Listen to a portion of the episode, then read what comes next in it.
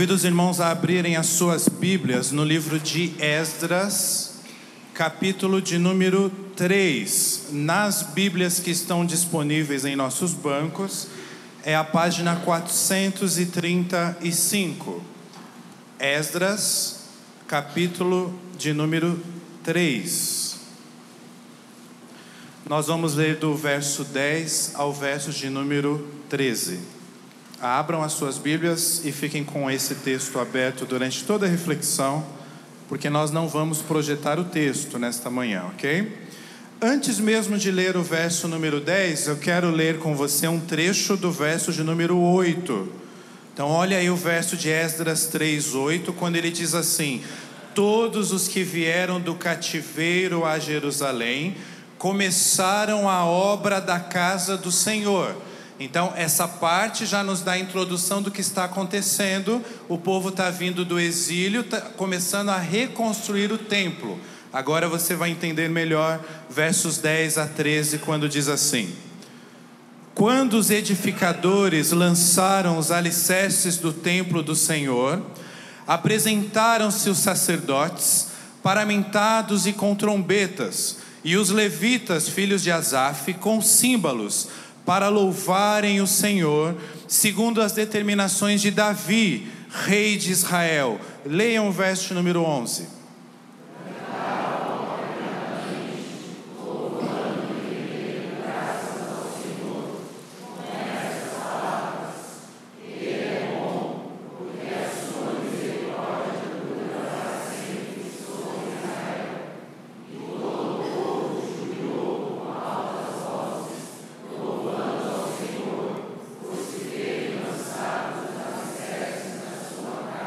Porém, muitos dos sacerdotes e levitas e cabeças de famílias, já idosos, que viram a primeira casa, choraram em alta voz quando à sua vista foram lançados os alicerces desta casa. Muitos, no entanto, levantaram as vozes com gritos de alegria. Leiam 13.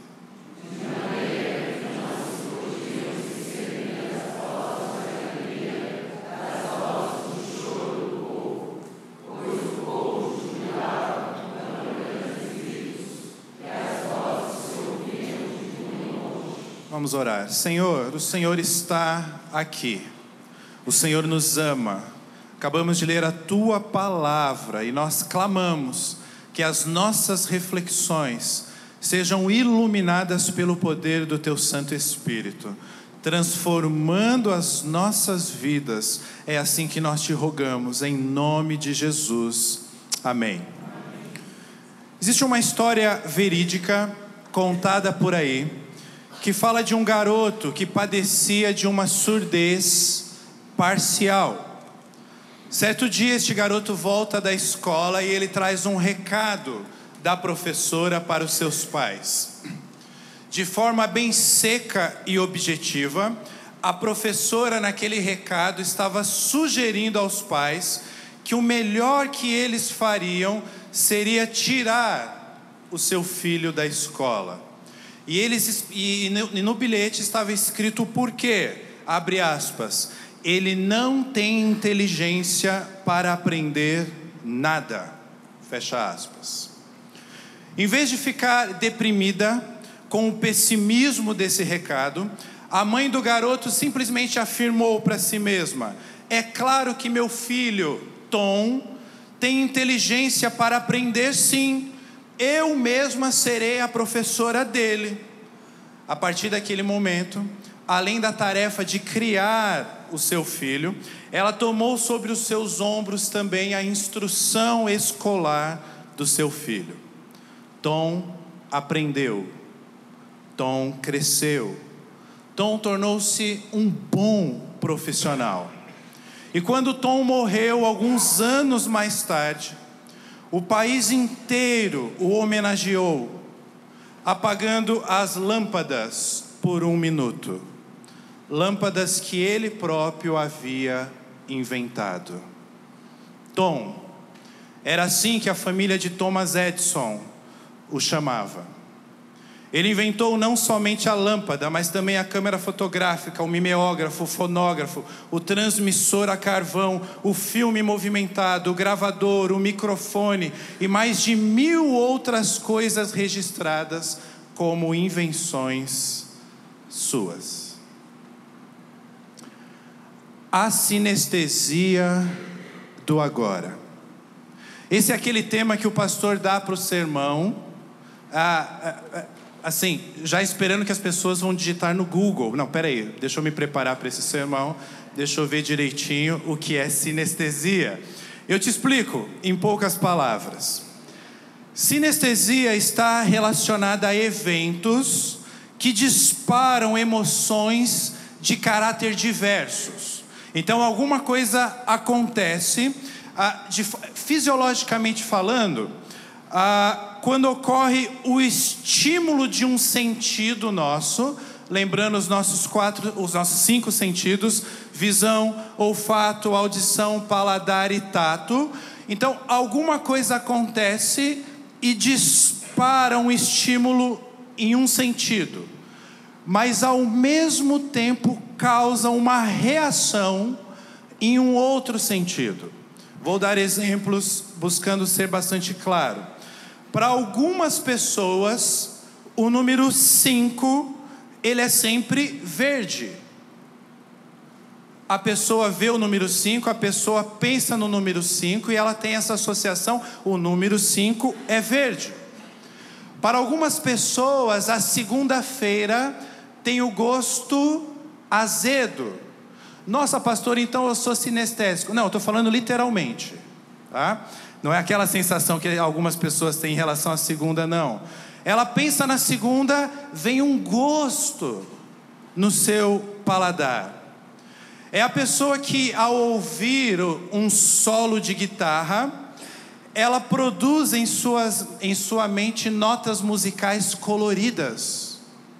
O grande guitarrista Van Halen, ele, ele escreveu o que ele mesmo chamou da nota marrom quando ele fazia solos de guitarra. E ele colocou em várias de suas músicas isso que ele chamava de nota marrom, porque ele identificava as notas musicais com cores.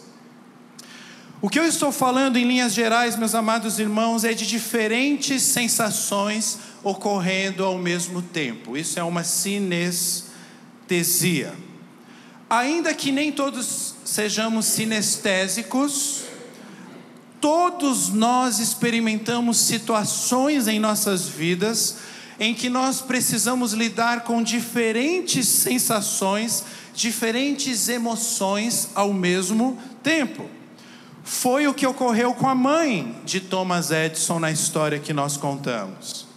A tristeza pelo recado da escola, mas ao mesmo tempo a certeza de que eles estavam errados, a determinação em ensinar o seu filho, o ânimo para isso, e depois de alguns anos a alegria em perceber quem o seu filho havia se tornado. É a sinestesia que também está ocorrendo no texto que nós lemos de Esdras, capítulo 3. Para você entender todo o contexto, os babilônios eles tinham conquistado a terra onde estava o povo de Israel e haviam expulsado o povo de Israel, é o que nós chamamos do exílio. Quando eles fizeram isso, os babilônios literalmente destruíram o templo. 70 anos se passaram, não são 70 dias, nem 70 meses, 70 anos se passaram já havia um outro domínio naquela região no mundo, o domínio persa. Eles conquistam diversos territórios, inclusive aquele território que era domínio dos babilônios anteriormente. E o seu rei Ciro é um pagão usado por Deus. Usado por Deus para quê? 70 anos depois a profecia de Jeremias se cumpre.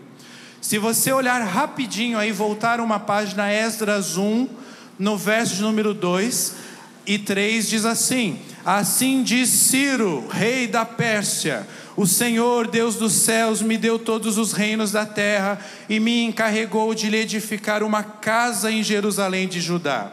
Depois, um pouquinho mais à frente, no verso 3, suba a Jerusalém de Judá e edifique a casa do Senhor, Deus de Israel. Ele é o Deus que habita em Jerusalém. Então, em Esdras 3, no texto que nós lemos, o nosso texto-chave, ah, esses exilados, eles voltam e começam literalmente a reconstruir o templo. Contudo, meus amados irmãos, essa reconstrução, esse momento não se dá com a mesma glória dos tempos de Davi ou dos tempos de Salomão. Porque quando eles voltam para aquela região onde havia as ruínas do templo, a cena é uma cena de pós-guerra. O templo havia sido destruído e já havia se passado 70 anos. A cena era de destruição. Vamos trabalhar com a nossa imaginação. Imagine se a cidade de São Paulo entrasse em guerra. Por exemplo, com os mineiros. Essa dominação já começou, tem mineiro do seu lado aí, pode ter certeza. Né? E vamos imaginar que essa guerra dos paulistas com os mineiros destruísse os nossos territórios e os mineiros se saíssem vencedores, ah, talvez usando as suas poderosas armas de queijo, não sei, mas, mas enfim. Algum tempo depois, nós voltamos para São Paulo, um outro domínio não são mais os mineiros que dominam, e quem está dominando a cidade deixa que nós, paulistanos, paulistas, ah, ah, possamos retornar. Imagine nós neste local, olhando as ruínas da igreja presbiteriana de Vila Mariana. E imagine um intervalo de tempo de décadas a pergunta que surge é: quais seriam as suas emoções? Alegria por estar de volta e ter a oportunidade de reconstruir a IPVM, mas ao mesmo tempo, ao ver essas ruínas, a tristeza, ao se lembrar de como tudo era antes. Meus amados irmãos, os nossos dias, o nosso agora, constantemente nos apresenta situações de sinestesia, ou seja, nós temos que lidar com emoções duplas, alegrias e dificuldades. E por que, que eu estou dizendo isso? Porque muitas vezes são nesses momentos que nós nos perdemos, são nesses momentos que nós nos sentimos fracos ao encarar essas situações de nossas vidas. Muitas vezes, neste este momento é o momento do estopim para nós perdermos a nossa fé, perdermos a nossa esperança, achar que Deus não nos ama mais, achar que Deus não se importa mais conosco. Então eu te faço uma pergunta. Você gostaria de ter sido o pai ou a mãe de Thomas Edison? Provavelmente a sua resposta é sim. E aí surge uma outra pergunta, mas para você ter esta alegria de ter um filho como Thomas Edison, você estaria disposto, você estaria disposta a pagar o preço que a mãe dele pagou? Perceba, meus amados irmãos, sem essas emoções, sem estas sinestesias do agora, do hoje, nós não conseguimos amadurecer, nós não conseguimos colher frutos. O verso 10 que nós lemos diz que os alicerces foram lançados e um culto estava sendo feito. A imagem é clara: os sacerdotes estavam paramentados, havia trombetas, levitas estavam dirigindo louvores musicais. O texto é claro em nos dizer também que eles estavam gratos a Deus, eles estavam reconhecendo que Deus é bom, verso 11: Ele é bom, porque a sua misericórdia dura para sempre sobre Israel. E nesse contexto havia gritos de alegria que se ouviam de longe, está no verso 13 que nós lemos. Gritos mesmo, de alegria. Mas no meio destes gritos, choro e lamento por um passado mais glorioso. É a mesma situação, mas emoções diferentes. E eu quero que você perceba algo muito importante. O texto não nos apresenta uma reação como correta e a outra como incorreta. Não. Não há nenhum repúdio, não há nenhum comentário da inadequação de um grupo que estava alegre demais ou do outro grupo que estava em pranto.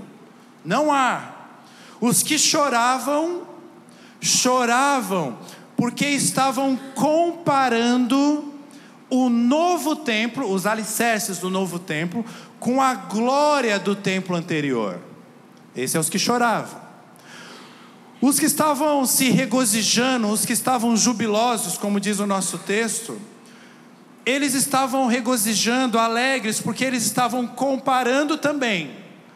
Mas eles estavam comparando o novo templo, os alicerces, com os 70 anos de cativeiro na Babilônia.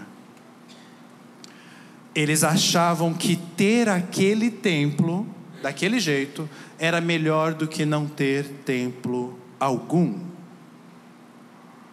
Mas ambos sentimentos são sentimentos sinceros e devem ser respeitados. E meus amados irmãos, o mesmo vale para as nossas vidas. Em nossas vidas nós temos que lidar com situações assim o tempo todo, o tempo todo.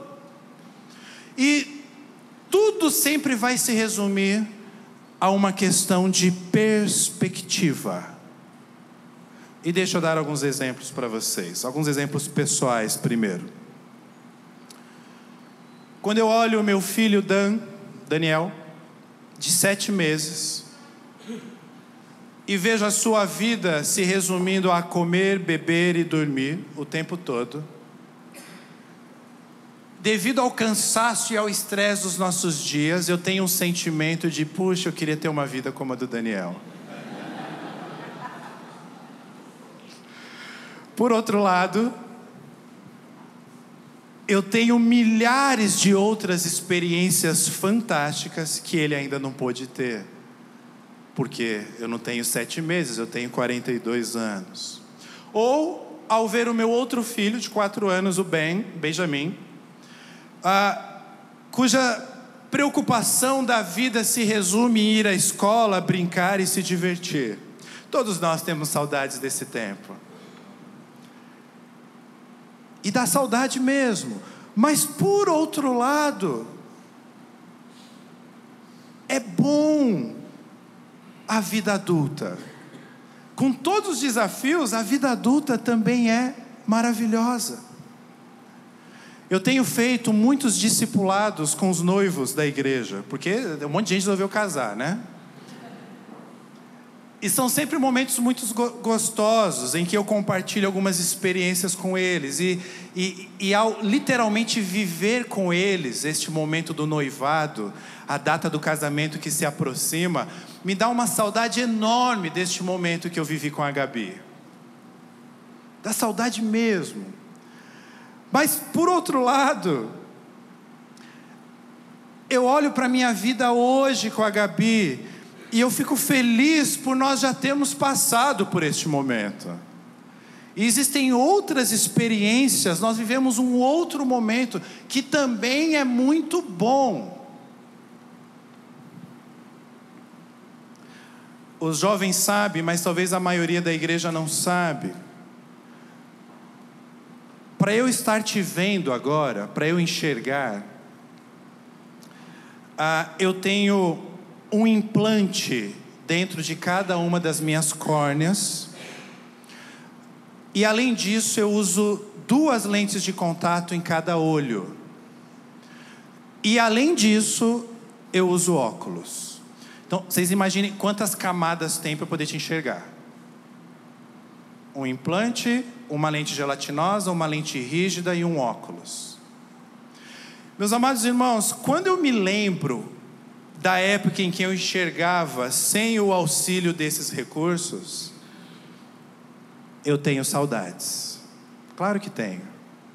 Vocês imaginem a asepsia que eu tenho que ter, o que é retirar isso tudo quando eu vou dormir, o que é colocar isso tudo quando eu acordo, o que são alguns acidentes que ocorrem durante o dia e eu tenho que mexer nisso tudo.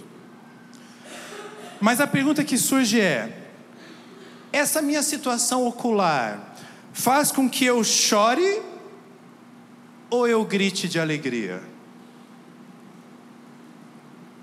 As duas coisas. Eu choro porque eu não tenho a visão que eu tinha antes sem o auxílio da tecnologia. E isso traz algumas limitações para a minha vida. Mas ao mesmo tempo eu grito de alegria, alegria, porque eu tenho acesso a essa tecnologia e isso permite que eu tenha uma vida normal. Sinestesias. E você? E você? Quais são as áreas da sua vida que você precisa ligar, lidar com essas situações, com essas emoções? Em quase todas as circunstâncias da vida, meus amados irmãos, nós podemos recordar a glória do passado. E quando fizermos isso, a perda irá nos entristecer. Mas ao mesmo tempo, nós podemos perceber o alívio de algumas circunstâncias que nos estão sendo dadas agora, porque, como o texto diz, Deus é bom, Deus é misericordioso. Tudo bem, não tem problema em admitirmos, ah, pastor, mas não é mais como já foi um dia, não é mais como foi no passado. Tudo bem, mas é um novo dia, é um novo começo um novo e bom recomeço, cheio de possibilidades, cheio de esperança. No contexto do texto que nós lemos, foi o Senhor quem permitiu o exílio do seu povo. E é o Senhor quem está redimindo o seu povo, que está trazendo o seu povo de volta para casa. E meus amado irmão, minha amada irmã, este mesmo Deus, ele age em nossas vidas hoje. E é assim que nós lidamos, por exemplo, com o nosso casamento. Talvez já tenhamos vivido tempos melhores, talvez tenhamos vivido mais recentemente algumas frustrações, mas no frigir dos ovos, nós vivemos tempos bons. Quando olhamos para os nossos filhos, lembramos da alegria de quando tínhamos todos sobre as nossas asas, depois nós vimos eles fazendo escolhas erradas, equivocadas, sofremos com isso. Talvez seja a realidade atual, mas ainda assim eles estão bem. Olhamos para o nosso trabalho, um passado de conquistas, depois algumas experiências, quem sabe, de derrotas. E isso nos deu muito aprendizado e muita dependência do Senhor. E no final das contas, isso é bom. Olhamos para as nossas crises emocionais. Em algum momento da minha vida eu fui mais, mais imaturo, depois eu fui mais maduro ou o contrário. Mas entre maturidade e imaturidade, você está onde está hoje. Deus tinha um plano nisso tudo. Você está aí, está bem, está crescendo. Olhamos para os nossos problemas de saúde. A juventude é ótima, envelhecer, nem tanto. Mas tem o seu valor. Certamente tem o seu valor. Olhamos para a nossa espiritualidade. Ah, como era antes, como era maravilhoso o meu primeiro amor com o Senhor. E aí eu olho para hoje, meu querido, minha querida, a graça e a misericórdia de Deus ainda está na sua vida. Para de olhar para o passado e pensar, eu era mais crente, eu era menos crente. Tanto lá como aqui, você depende da graça de Deus. Olhamos para a nossa igreja, e nossa igreja, eu estou falando em termos gerais, a igreja de Cristo. Ah, na minha época, pastor, os adolescentes. Ah, na minha época, pastor, os jovens. Ah, pastor, na minha época, os casais faziam isso e faziam aquilo. Mas eles estão todos aí. É diferente. São tempos diferentes mas eles estão na igreja. O que eu quero que você entenda é: na sua vida, ou você se concentra em como as coisas poderiam ter acontecido, ou você se concentra nas coisas novas que Deus está fazendo. Isso vai determinar essa sua perspectiva vai determinar o choro ou a alegria. E quando você coloca a sua vida e começa a pensar nas coisas que Deus está fazendo, você vai lembrar que tudo, tudo, absolutamente tudo que Deus faz é bom por quê? Porque nós sabemos que todas as coisas cooperam para o bem daqueles que amam a Deus, daqueles que são chamados segundo o seu propósito. Romanos 8, 28. E nada, absolutamente nenhuma circunstância poderá separar-nos do amor de Deus que está em Cristo Jesus, nosso Senhor. Romanos 8, 39.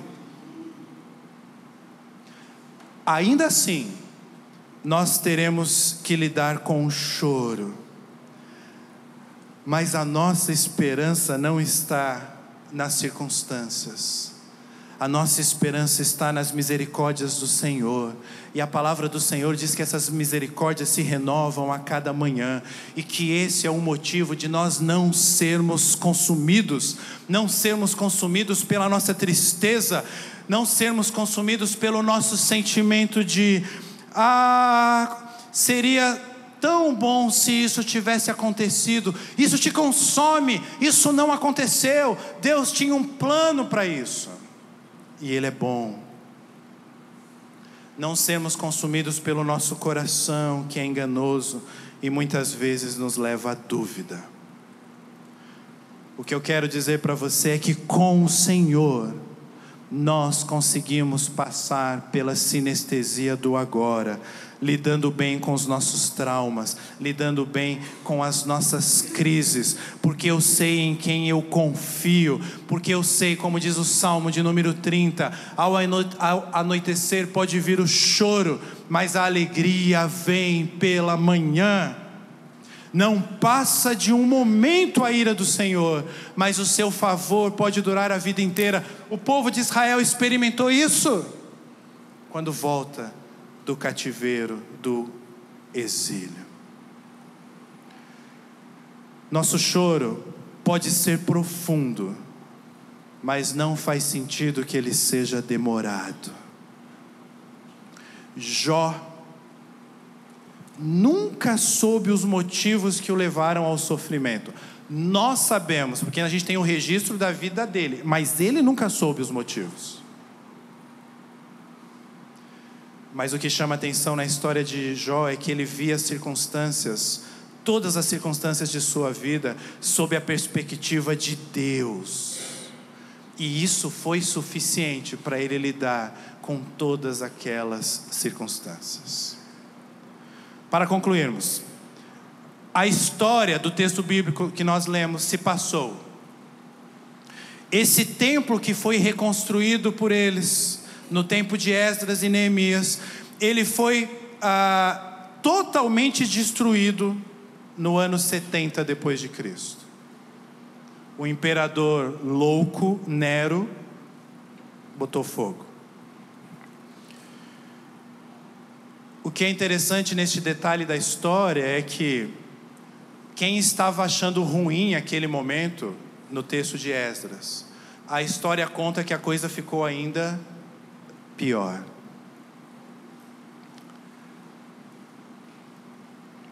Algumas pessoas, especialmente os judeus, aguardam até hoje a reconstrução daquele templo, porque tudo que resta hoje é um muro, que aliás se chama Muro das.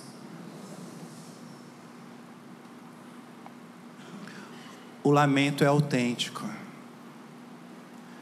Mas Jesus vem e ele diz o seguinte: olha, agora não importa mais um templo construído por mãos humanas, eu envio a vocês o meu Espírito, o Espírito Santo de Deus, ele habita em vocês. Vocês não precisam mais reconstruir um templo, porque agora vocês são adoradores do Pai, por meio de Jesus vocês têm acesso ao Pai, e importa aqueles que adoram em espírito e em verdade. Até mesmo o próprio Deus viveu a sinestesia do agora. O pai, ao ver o seu próprio filho naquela cruz, viveu a alegria e a tristeza. A alegria de estar trazendo redenção aos pecadores, mas ao mesmo tempo a tristeza de ver o seu único filho, seu filho amado, em quem ele se compraz. Como nós celebramos na ceia, derramando o seu sangue naquele madeiro, na madeira. Jesus teve as mesmas sensações. Ele clama para ser poupado, mas ele sabia que era necessário. E certamente o Espírito Santo passa por essas emoções, ele intercede por nós, é ele quem nos dá alegria, mas esse mesmo Espírito, ele vê eu e você pecando, ele conhece todos os nossos pecados, nós entristecemos o Espírito Santo. Então, meus amados irmãos, no mundo nós vamos passar por aflições. Isso é inevitável. Mas é possível vivermos um bom ânimo, porque Jesus já venceu o mundo. É isso que ele nos diz em João 16: No mundo passais por aflições, mas tem de bom ânimo, eu venci o mundo. Por isso, o chamado que o Senhor nos faz é de uma entrega. É você dar a Ele o seu coração, tudo que há em nós, render a Ele os nossos sonhos, render a Ele os nossos direitos, trocar o nosso orgulho pela vida do Senhor. E tudo que o mundo te oferece, tudo que o mundo te dá, você colocar aos pés da cruz. Deus nos chama nessa manhã a nós sentirmos a alegria do Senhor e ao nós partilharmos ao mesmo tempo a dor do Senhor.